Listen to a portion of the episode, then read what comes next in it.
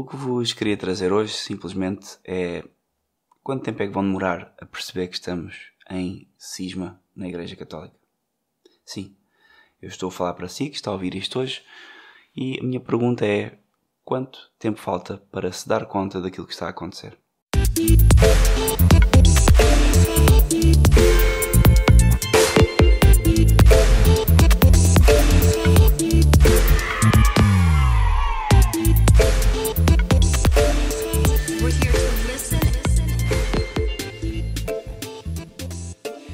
Você estudou a história da Igreja nos últimos 50, 60 anos, vai ouvir duas versões. Uma, uma versão de beleza e de encanto sobre uma nova forma de estar da Igreja no mundo. E uma nova forma de estar que a Igreja nunca esteve. Um diálogo com o mundo, um diálogo com as instituições do mundo, um diálogo com os, as pessoas que estão fora da Igreja e as outras religiões que, conforme diz o Papa, até são queridas por Deus. o que é estranho porque, de facto, Jesus Cristo morreu por nós na cruz, porque é que simplesmente ele não diria às pessoas: bom, deixem lá estar o batismo e vocês podem ser salvos noutras religiões que são queridas por mim também, e portanto o meu sacrifício é apenas um exemplo.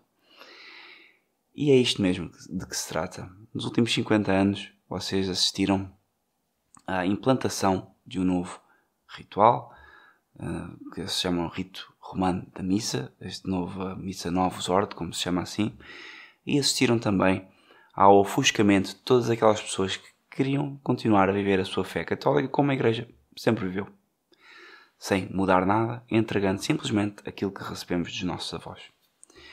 E o que aconteceu nestes últimos 50 anos foi o quê? Foi a debandada da Igreja. A Igreja colapsou em termos de instituições, porque o diálogo com o mundo assim a fez colapsar. E aqui há várias coisas que eu queria mencionar. Há um colapso um, político, a Igreja perdeu os Estados Pontifícios, perdeu o seu exército e a capacidade de defender. Há um colapso económico, a Igreja perdeu muitos dos seus fiéis. Quando eu digo muitos, é uh, praticamente hoje em dia as igrejas estão vazias, os seminários estão vazios e há um colapso da Igreja Católica. E depois há um colapso doutrinal, que está na base de tudo isto.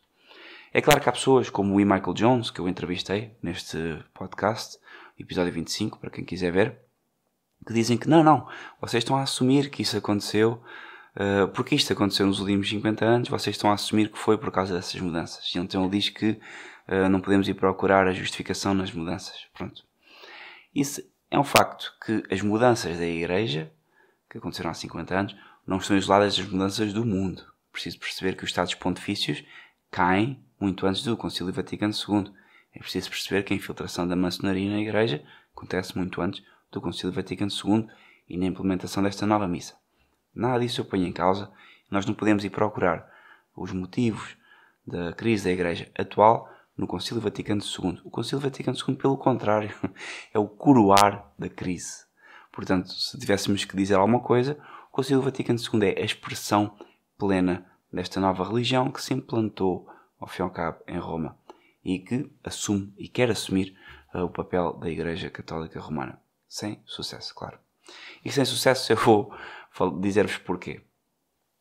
Em 1960, mais ou menos, houve bispos e cardeais que começaram a perceber que o combate ao modernismo não tinha acabado, que São Pio X tinha de facto, não digo falhado, mas eh, não tinha conseguido distinguir o modernismo na Igreja e os outros papas subsequentemente também não, e que este avanço do modernismo na Igreja está diretamente ligado com a perda da hum, capacidade política dos católicos em geral, ou seja, a implantação das repúblicas, hum, a dissolução dos costumes, a hegemonia americana no mundo, e, isto fez com que uh, o liberalismo, pela hegemonia americana, destruísse também uh, os pilares da Igreja e uh, contaminasse de forma especialmente evidente através dos mídias, através da televisão, que, como é óbvio, como sabemos, muitos destes padres modernos e dos sacerdotes modernos e leigos católicos assistem à televisão e alinham em tudo o que passa na televisão, incluindo é com esta nova situação de saúde que acontece no mundo um pouco, um pouco por todo lado.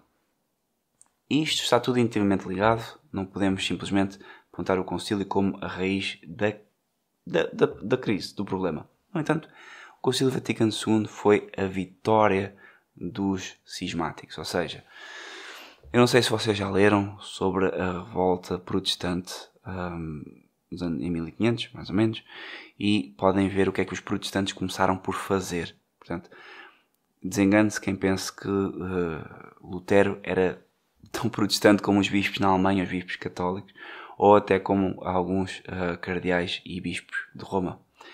Lutero conservava, era sem dúvida um apóstolo, um herege, possivelmente no inferno, e uh, abominava a Santa Missa e a maior parte dos sacramentos católicos, coisa que estes bispos atuais, modernos, fazem o mesmo, e para isso basta ver a entrevista que deu o Bispo do Porto esta semana sobre a Missa Romana, que é uma missa que está na Igreja há pelo menos 1500 anos e que foi um, compilada, por assim dizer, por São Pio V em 1500, precisamente para reagir contra a reforma protestante. Então, estes bispos abominam os sacramentos, estes bispos abominam a doutrina, e o que eles querem fazer, como é óbvio, é as pazes com o mundo. Eles querem viver nas suas vidas, são pessoas que têm vícios, são pessoas que têm uma vida de piedade reduzida, veem muito televisão, passam muito tempo em jogo político e a gerir a sua ONG, que eles pensam que é a Igreja Católica. Então aqui isto gera um problema para os fiéis. Porquê? Porque de facto, nos últimos 50 anos, o que temos visto é que os fiéis simples, básicos, da província, que têm contacto com aquilo que os seus avós faziam, viram que existia uma diferença entre aquilo que era a sua própria fé e a fé dos seus avós. E as pessoas começaram a procurar uh, alternativas, começaram a procurar formas de ver a fé dessa forma.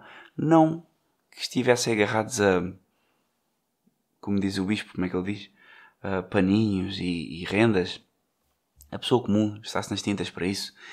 Este tipo de linguagem, paninhos, rendas, liturgia, só faz sentido junto de alguns alienados que vivem em algumas paróquias bafientas e não têm assunto nem conseguem ter capacidade para discutir coisas da pessoa comum. A pessoa comum não quer saber de rendas, não quer saber de panos, não quer saber se a missa é feita a, a, a uma determinada hora ou outra hora. Pessoa comum quer trabalhar, educar os seus filhos, ter um país estável e pagar os seus impostos de forma justa, não cometer crime algum nem pecado algum e com isto salvar a sua alma, encaminhando os seus filhos rumo ao céu. A pessoa comum quer isto. E para isto, a pessoa comum percebe que a forma de educar na fé dos seus avós era mais sólida porque os seus filhos não faziam a ponte entre a Igreja Católica e a apostasia, não uh, tinham muito mais reverência nas igrejas, tinham muito mais modos na forma de se dirigir aos sacerdotes, tinham muito mais regras morais que os sacerdotes imprimiam nas pessoas pela legítima hierarquia e pela verdadeira disciplina e virilidade e virtude masculina e feminina, no caso das senhoras. E portanto, as pessoas começaram-se a aproximar de bispos como Monsenhor Febre e outros que o que fizeram foi, ok, eu parece-me que o combate público está perdido, ou seja, a Igreja abraçou a ideia do liberalismo, a Igreja abraçou o diálogo com o mundo, o que me resta a mim é formar uma comunidade e então formaram-no. Caso Monsenhor Febre, fê-lo com aprovação de um bispo, com aprovação uh, de Roma e portanto tudo legal. O problema Monsenhor Febre começa a ter muitos, muitas pessoas que se querem aproximar dele. Volto a dizer, pessoas comuns, pessoas bem básicas que tinham os seus trabalhos e que tinham os seus, os seus, suas vivências do dia a dia, mas que queriam simplesmente dar aos seus filhos a verdadeira fé católica. Porquê? Porque já não encontravam neste liberalismo que sai triunfante do Concílio Vaticano II e é coroado como a única forma de estar na Igreja. E portanto aqui há logo, e fazendo a ponte para o que eu mencionei antes, do cisma, há logo uma forma que vocês têm que perceber que aconteceu também em 1500. Primeira coisa que os cismáticos, eh, pá, os protestantes, eles são cismáticos e heréticos, que é o caso hoje dos modernistas. A primeira coisa que eles fazem é começar a diluir os sacramentos.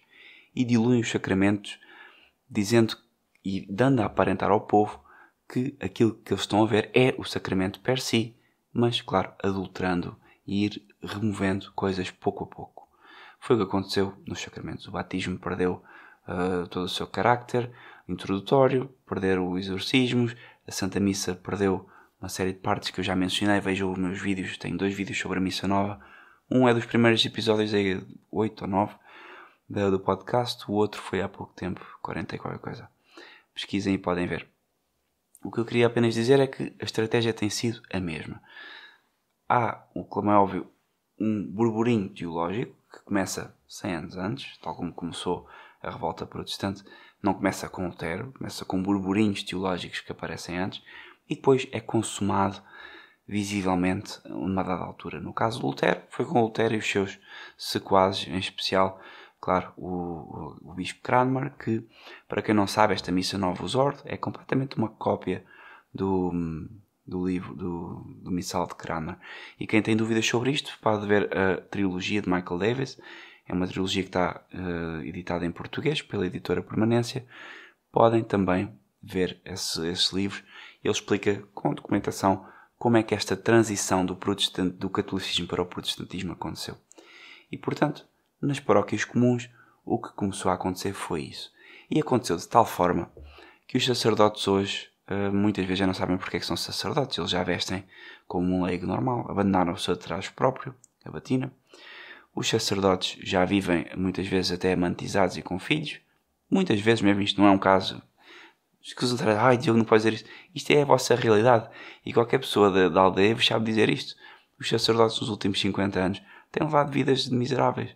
Não são minimamente uh, santos. A grande maioria, claro que há os exemplos de santidade, mas a grande maioria dos sacerdotes, tal como os pais de família, estão numa crise tremenda. E esta crise é motivada por uma perda de estrutura hierárquica que se manifesta, como já disse, nos sacramentos, que se manifesta na doutrina que nós temos vindo a ver nos últimos 50 anos. Portanto, Monsenhor Febre começa a ganhar muito apoio, Roma porque percebe, e, e quando eu digo Roma, não pensem em Roma porque, nos bispos católicos, porque Roma já estava completamente infiltrada pelo espírito liberal e, portanto, os papas têm sido fantoches na mão de, infelizmente, poderes mais altos que nós não podemos identificar nem conseguimos identificar claramente. Sabemos apenas, por exemplo, como Monsenhor falei quando esteve em Portugal, que me dizia: Eu falo com o Papa as palavras são umas, o acordo é um, chega-me a carta à casa e o acordo que vem escrito é outro. Portanto, aquilo que acontece entre o Papa e as pessoas comuns é uma coisa que nós não podemos nunca uh, definir muito bem. E a única coisa que podemos definir para isto é que, de facto, há um cisma em curso. Este cisma é silencioso, vai demorar tempo. É algo que hoje quem diz isto, ai meu Deus, não pode dizer isto, mas pode, porque é o que está a acontecer. E este cisma vai demorar o seu tempo a ser resolvido porque está a ser feito de uma forma subversiva. Tal como o cisma, vou assim dizer que não é um cisma, mas tal como a crise uh, civilizacional que nós estamos a atravessar. Não há exército nenhum a invadir Portugal. Não há exército nenhum a invadir Espanha. Ainda assim, Portugal e Espanha estão contaminados ideologicamente por uma força estrangeira. Portugal e Espanha estão dependentes de uma força estrangeira, não têm o seu próprio pão, estão dependentes das finanças estrangeiras, de entidades que ninguém sabe quem são, como é óbvio, eu sei, já falei disso noutros podcasts, mas quando eu digo ninguém sabe, é não são, não podemos apontar um nome, podemos apontar, como é óbvio, um, o FMI, podemos apontar a ONU, podemos apontar a União Europeia, mas isto tudo se torna muito vago, tal como podemos apontar os bispos da Igreja Católica hoje e estamos a evitar falar da verdadeira questão, que é o liberalismo, a imoralidade e determinados grupos financeiros que estão por trás das duas crises civilizacionais, que são só uma. A crise civilizacional do Ocidente é uma e a mesma da crise da Igreja Católica. E a subversão tem sido a mesma, ok?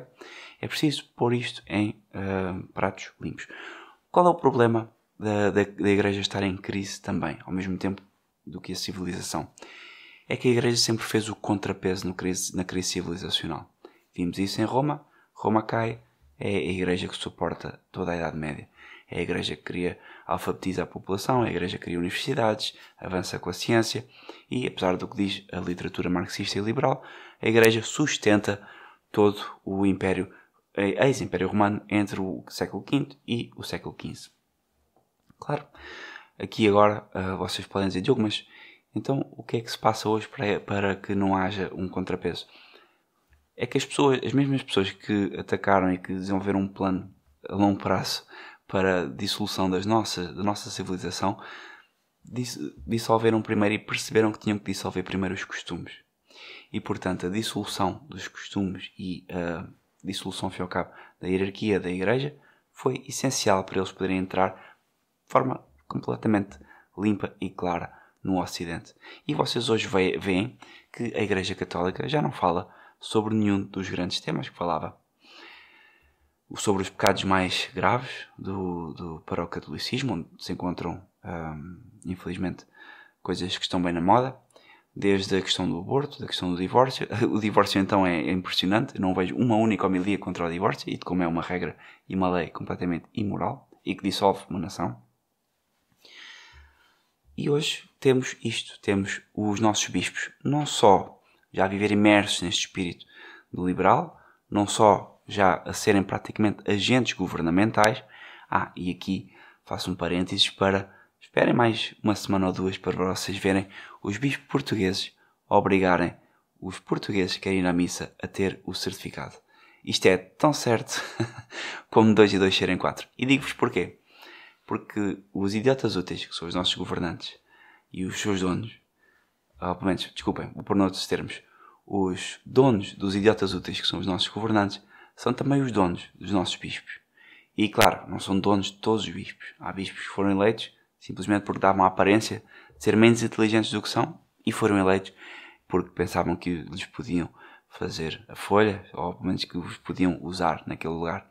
E há hoje bispos a acordar, há hoje bispos que abrem os meus e-mails todos os dias, quando eu os envio, e que sabem o que é tratado nos ambientes mais tradicionais da igreja e, portanto, há bispos atentos e há muitos sacerdotes atentos que contactam comigo e que não estão a dormir para esta situação da igreja.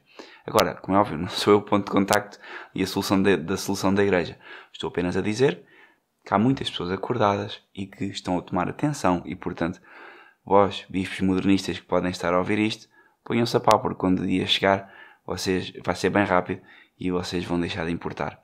Portanto, vocês estão a tentar assegurar um paraíso terrestre, estão a tentar trocar as mais-valias do céu pelas mais-valias terrenas para andarem como turista, viverem nos vossos palácios abastados que a igreja ainda conserva com aquilo que nós vos damos. Mas isso, meu caro, meus caros, vai acabar em breve.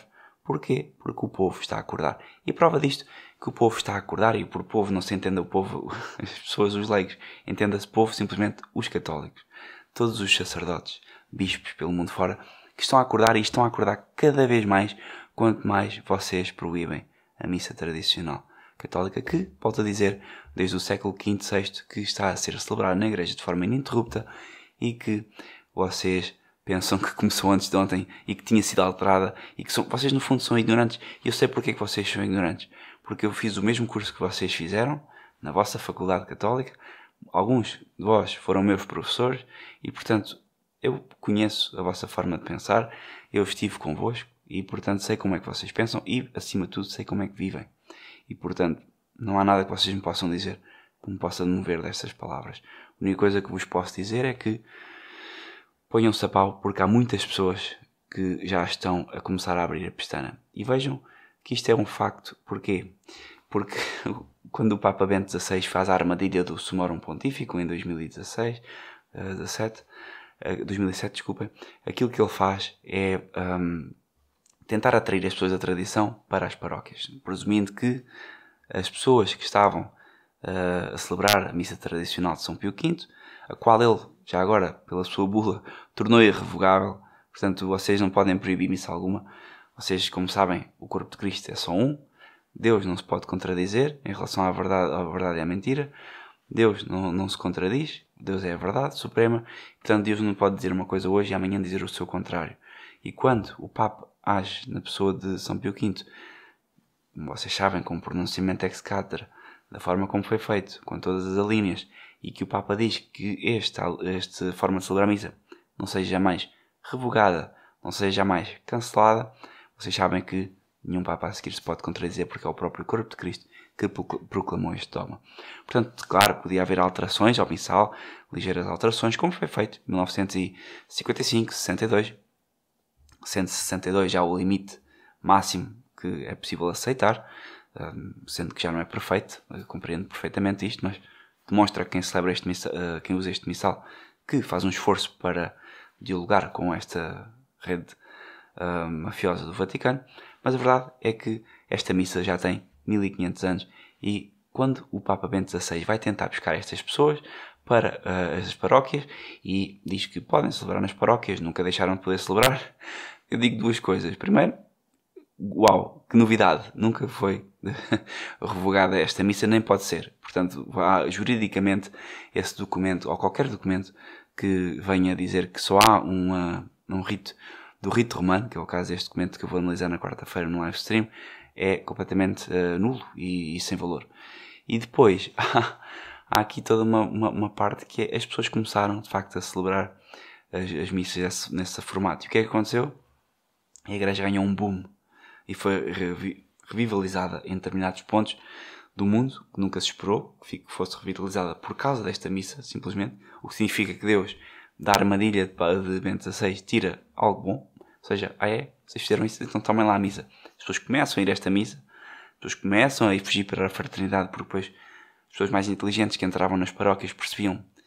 Mas esta missa é estranho, porque eles de manhã fazem uma missa onde rezam com Buda, praticamente. E à tarde fazem uma missa tradicional que não bate a bota com a perdigota. De manhã comungam na mão e o padre obriga as pessoas a comungar de pé. E, e cada um vai lá fazer self-service. Na missa da tarde, a missa tradicional. Portanto, o que estava a acontecer é que as pessoas estavam a ir às, às paróquias, chegavam lá, notavam esquizofrenia ratzeringuiana e fugiam para a Fraternidade de São Pio X, fugiam para a Fraternidade de São Pedro e pronto, o que acontece é que o Papa depois vem então um, consumar aquilo que era de facto o verdadeiro sentido do sumorum pontífico, que era atrair as pessoas ao engodo. E ele consuma isto e diz: Não, não, afinal não há dois ritos. O Papa Bento XVI enganou-se. Há só um rito. Claro que só há um rito. Eu sei que só há um rito dessa vossa religião. Não pode haver dois. Vocês têm uma religião que é, tem os seus sacramentos próprios. Vocês estão a formá-la, estão a fazê-la. Mas essa não é a religião católica. A religião católica está a ser conservada neste momento por um pequeno resto fiel. E este resto fiel, volto a dizer, não são teólogos, não são bispos, são pessoas simples que estão a conservar aquilo que vocês estão, bispos, estão a espezinhar. E portanto, vocês, bispos, estão a agir como lobos em pele da ovelha, porque as vocações que brotam desta missa, que é espelho, porque a questão não é a missa, aqui a questão da missa não é. A missa não é, não é apenas. Não, ninguém está aqui na luta pela missa, pelos paninhos, como fez questão de mencionar o Bispo do Porto. Aqui o que estamos a lutar é simplesmente por toda a doutrina que acompanha a missa. A missa é como se fosse o porta-estandarte da doutrina católica, é a expressão máxima. E quando vocês a estão a substituir aos poucos, meus caros, e a proibi-la, vocês demonstram duas coisas. Primeiro, desespero, e segundo, que estão de facto a consumar o cisma.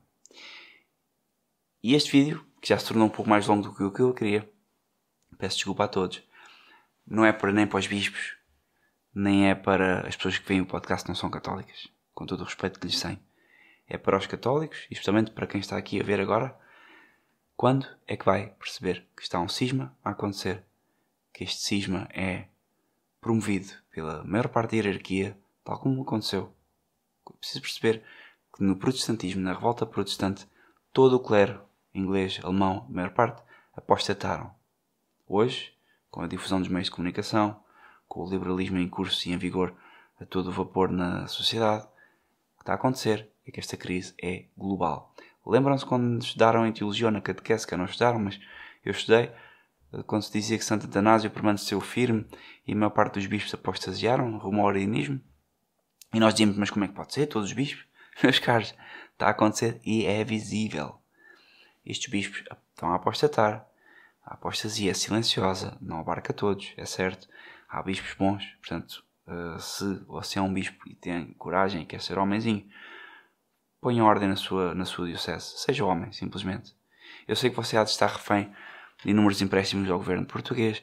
Eu sei que há de estar refém de inúmeros golpes de chantagem políticos e outros que lhe podem lançar contra si. Eu sei que a sua vida para trás pode não ter sido grande coisa e, portanto, por isso é que faz silêncio. Mas veja, Deus dá-lhe sempre a oportunidade de começar hoje um dia novo. E amanhã pode ser um homem e pode estar do lado dos católicos nesta crise que está em curso e que vai piorar muito em breve. Porque, como eu já disse, vêm os certificados, depois os certificados vêm a perseguição aos católicos e vocês acham que os idiotas úteis vão safar? Vocês estão a agir como um idiota útil vão ser os primeiros a ser limpos. Portanto, não vale a pena defender este esquema. Não vale a pena defender esta nova religião. sejam homens e administrem a vossa diocese com verdadeiro zelo católico. Exortem os vossos paroquianos a serem pessoas fiéis e, por amor de Deus, exortem as pessoas para o que aí vem. Porque vocês sabem que vem aí totalitarismo, vocês sabem que o que vem aí não é simplesmente uma questão de saúde. E vocês sabem isto, caramba. Como é que vocês podem estar a fazer silêncio meses a fio já, há um ano e meio, e fazem um silêncio e continuam a brincar à saúde? Sejam católicos, a fé ilumina-vos a razão, vocês sabem isto. E vocês, sacerdotes, vocês que são os auxiliares do bispo, que é que estão à espera? Vocês são os soldados, vocês não têm que fazer nada mais a não ser obedecer a Cristo, obedecer aos papas legitimamente ordenados, uh, sagrados, legitimamente uh, eleitos. Vocês têm que fazer tudo isto. Francisco é o Papa, mas é um mau Papa. Como é que vocês podem obedecer ao Papa quando ele diz às pessoas para tomarem injeções experimentais? Como é que vocês podem obedecer ao vosso bispo quando ele diz para vocês fazerem acompanhamento de pessoas que não querem saber da doutrina da igreja?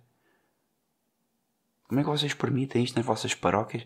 Como é que vocês podem dormir descansados à noite sabendo que no vosso papel de administradores de um rebanho e de guardiões das almas das pessoas e das crianças do futuro, que serão os homens do futuro e de Portugal, como é que vocês podem dormir descansados sabendo que estão a encaminhar as pessoas rumo à apostasia silenciosa e rumo ao totalitarismo? Parem com as questões sanitárias na vossa, na vossa igreja. É tudo treta.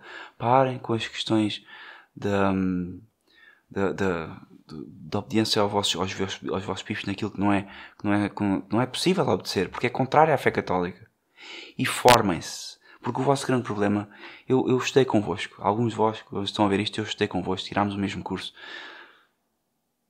Eu sei que vocês não têm tempo depois de acabar o curso, eu sei que vocês nunca mais pegaram, ou dificilmente pegam em, em literatura de jeito, porque vocês, primeiro, têm o vosso trabalho, a vossa vida é consumida em mil trabalhos, porque têm uma vida extremamente ocupada, não há quase sacerdotes, vocês passam a vida no carro, passam a vida a dar o vosso melhor, mas não, o vosso melhor não chega se o vosso melhor foi mal formado de origem e vocês sabem que foi. Vocês acabaram o curso comigo, caramba. Nós falávamos sobre isto. Hoje é mais claro do que nunca. Estudarem estas questões, vocês vão perceber que não há forma de dar a volta. Está a ser implantada uma nova religião. Acabou.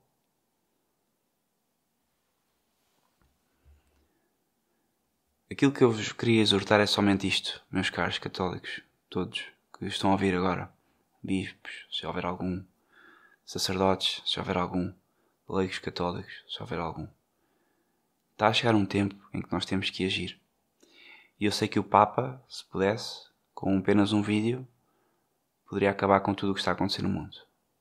O Papa dizia hoje, num vídeo, ou vários cardeais diziam isto num vídeo, e diziam simplesmente assim: Católicos, exortamos-vos a que rejeitem o totalitarismo que se está a apresentar nesta loucura sanitária, rejeitem esta nova ordem mundial, rejeitem a imoralidade, o liberalismo. Os vossos documentos da Igreja condenam tudo isto. Qual é que é a dúvida? Vocês podem fazê-lo com autoridade. Rejeitem tudo o que está a acontecer porque e como é tudo o que está a acontecer, não é rejeitem a internet, não é rejeitem a tecnologia, não, não, não é isso. É rejeitem simplesmente o avanço totalitário, o avanço ideológico sobre o povo católico. Como é que nós temos pastores mudos e, silencio, e, e calados perante esta realidade que é tão óbvia e que vai fazer muitas, muitas feridas nas almas das pessoas. Para já está a ser ótimo, porque está a acordar muita gente. A fraternidade de São Pio X tem ficado cheia. Porque vocês já não são capazes de responder com coerência. Os vossos argumentos estão a chegar ao fim. Vocês agora estão numa, numa, numa espécie de ponto em que têm que decidir: eu continuo na apostasia silenciosa e nesta nova religião? Ou eu defendo os valores católicos? Porque, como já fiz valer no início deste vídeo, a crise civilizacional é só uma. A igreja está lá metida dentro e, portanto, a crise é a mesma. E vocês não podem fazer uma crítica à Igreja que não contempla uh, o estado da sociedade, nem o estado da sociedade sem contemplar a crise da Igreja. E portanto, a minha exortação hoje é para que simplesmente sejam homenzinhos. Por alguma coisa, Nosso Senhor só escolheu homens. Sejam homenzinhos. Façam alguma coisa de útil pelo vosso povo, porque as pessoas estão desesperadas e não querem entregas a meias doses. E se vocês se entregam com meia dose, imaginem as pessoas que têm as suas vidas, que vivem no mundo, já neste mundo, imersos em moralidade, como é que vão salvar as suas almas? Um grande abraço, vamos falando.